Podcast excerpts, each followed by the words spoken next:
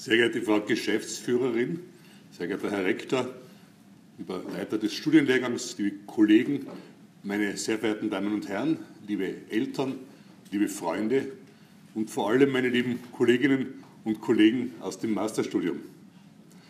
Ein großer Tag für uns alle. Ein großer Tag vor allem deshalb, weil Ihre Mühe und Ihr Fleiß heute belohnt werden. Wer, meine sehr verehrten Damen und Herren, wird die heurigen Nationalratswahlen gewinnen? Werden sie überhaupt heuer sein? Wie wird sich der, Golf, der Goldpreis entwickeln? Wann werden wir in Österreich Vollbeschäftigung haben? Wie wird das Wetter in einem Monat?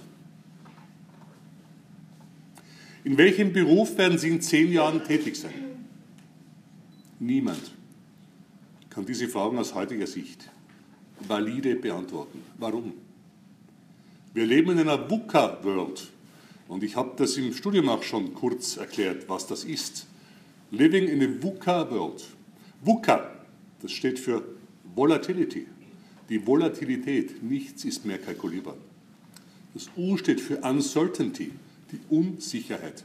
Wir wissen heute nicht, was morgen wird.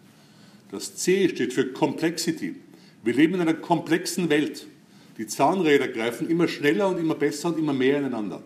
Wir haben Prognosemodelle mit immer mehr Variablen und je mehr Variable wir haben, umso unklarer werden unsere Prognosen. Und das letzte A würde für Ambiguity stehen, die Ambiguität, die Mehrdeutigkeit. Ich habe mir erlaubt, das anders zu übersetzen. Das letzte A steht für Attractivity, für die Attraktivität. Sie wissen so gut wie ich, wir hatten noch nie so viele Menschen auf dieser Welt. Wir hatten noch nie so große Märkte. Wir hatten noch nie so viel Wissen. Die Halbwertszeit des Wissens beträgt derzeit circa vier Monate. Wir konnten dieses Wissen noch nie so schnell weltweit verteilen, wie wir es heute können. Wir haben alle Chancen dieser Welt. Haben Sie sich auch schon manchmal gefragt, wofür Sie dankbar sind? Wenn Sie in der Früh aufstehen und in den Spiegel schauen im Badezimmer was sehen Sie dort? Ich sehe dort einen zufriedenen und dankbaren Menschen. Dankbar wofür? Wir leben, meine Damen und Herren, in einem freien Land. Wir dürfen denken, was wir denken wollen. Wir dürfen uns politisch engagieren, ohne Repressionen erwarten und befürchten zu müssen. Wir dürfen glauben, woran wir wollen. Wir können uns aussuchen, welchen Beruf wir machen. Wir haben alle Chancen dieser Welt. Die meisten von uns sind gesund. Auch das ist keine Selbstverständlichkeit. Und darf ich fragen, wer von Ihnen hat einen Kühlschrank zu Hause? Und damit zählen Sie zu den 18 Prozent der reichsten Menschen der Welt. 82 Prozent haben nämlich keinen. Und hätten sie einen, wüssten sie nicht, was sie hineintun sollten. Was brauchen wir in einer VUCA-Welt, damit diese Welt gut gelingt? Vor allem exzellente Ausbildung. Hinter Ihnen am Eingang auf den Urkunden steht der schöne Satz, wir bilden Europas Spitze. Und das hat eine Doppeldeutigkeit. Diese Fachhochschule führt sie zu einer europäischen Meisterschaft, zu Europas Spitze. Und wenn wir sagen, wir bilden und wenn wir alle miteinander gemeint sind, dann bilden wir gemeinsam eine Spitze, die Europa seine Vorherrschaft in der weltweiten Wirtschaft immer mehr ausbauen lassen wird.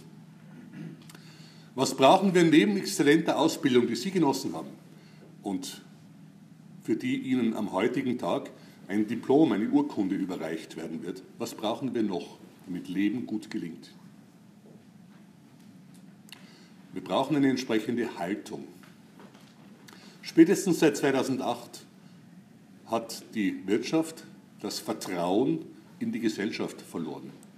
Haben die Unternehmer das Vertrauen in die Banken verloren und vice versa. Wir brauchen wieder ein Vertrauensverhältnis. Darf ich fragen, wer von Ihnen kontrolliert gerne andere Menschen?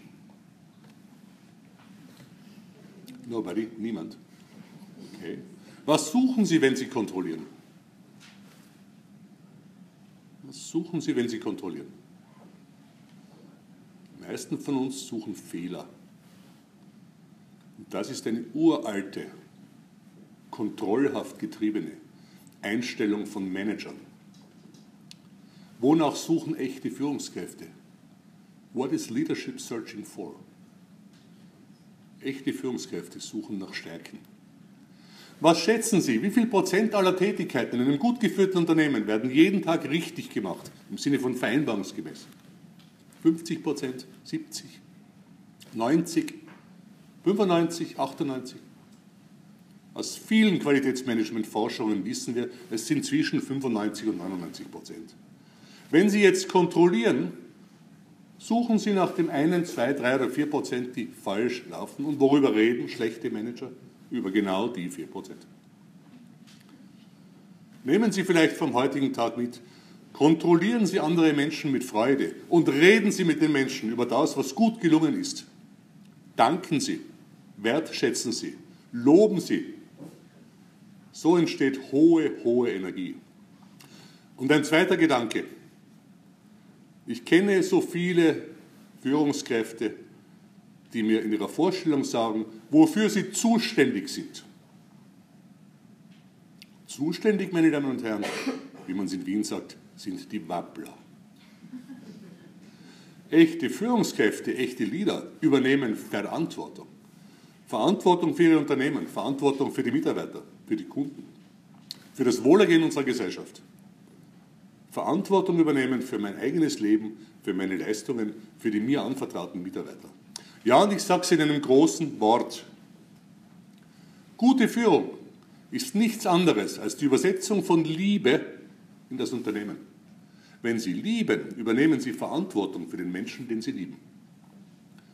Wenn Sie wirklich ernsthaft führen, mit der Ernsthaftigkeit, die einem Akademiker mit ihrer Ausbildung zu eigen sein sollte, wenn Sie wirklich ernsthaft führen, dann übernehmen Sie Verantwortung für Ihr Unternehmen, für die Mitarbeiter, für Gewinne und auch für Verluste.